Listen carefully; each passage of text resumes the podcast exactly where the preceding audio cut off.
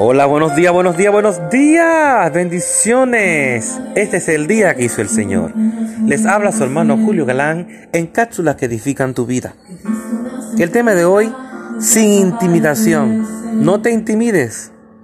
No se dejen intimidar por sus enemigos de ninguna manera. Filipenses 1:28. Porque Dios está con nosotros como poderoso gigante. Y como dice esa alabanza en el fondo, nuestra hermana Patti Tamares, he, he visto la gloria de Dios, he visto su respaldo, he visto su apoyo. Dios siempre está a nuestro lado. Usted tiene dones y talentos que aún no ha descubierto. Existe un tesoro dentro de usted. Los pensamientos negativos tratarán de mantenerlo oculto. El enemigo no quiere que alcance todo su potencial. Él sabe que no le conviene no le conviene. Hay fuerzas que constantemente tratan de hacerlo sentir intimidado, inferior, descalificado. Si está dispuesto a cumplir su destino, va a tener que sacudirse las voces negativas. Hasta que el Señor no venga por nosotros, su pueblo, el enemigo va a hacer lo imposible, va a usar a quien Él quiere, a quien Él quiera, hasta nuestra propia familia la va a querer usar para intimidarnos, para decirnos que no podemos lograrlo y mentira de Él. Él es un mentiroso, padre de mentira. El potencial que hay dentro de nosotros el Señor lo va a salir, lo va a sacar a la luz ya en estos tiempos más que nunca.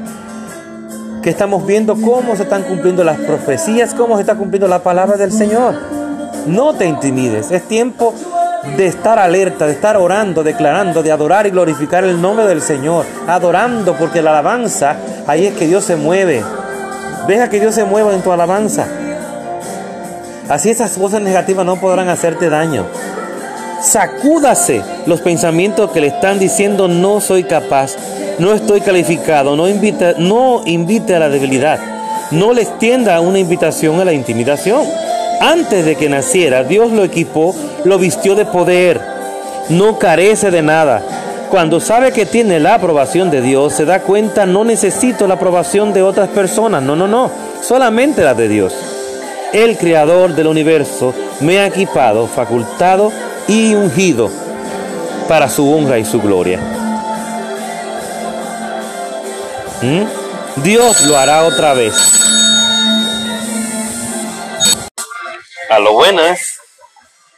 Sí. Sí.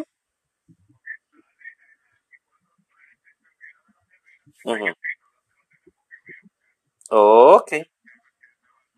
Ok.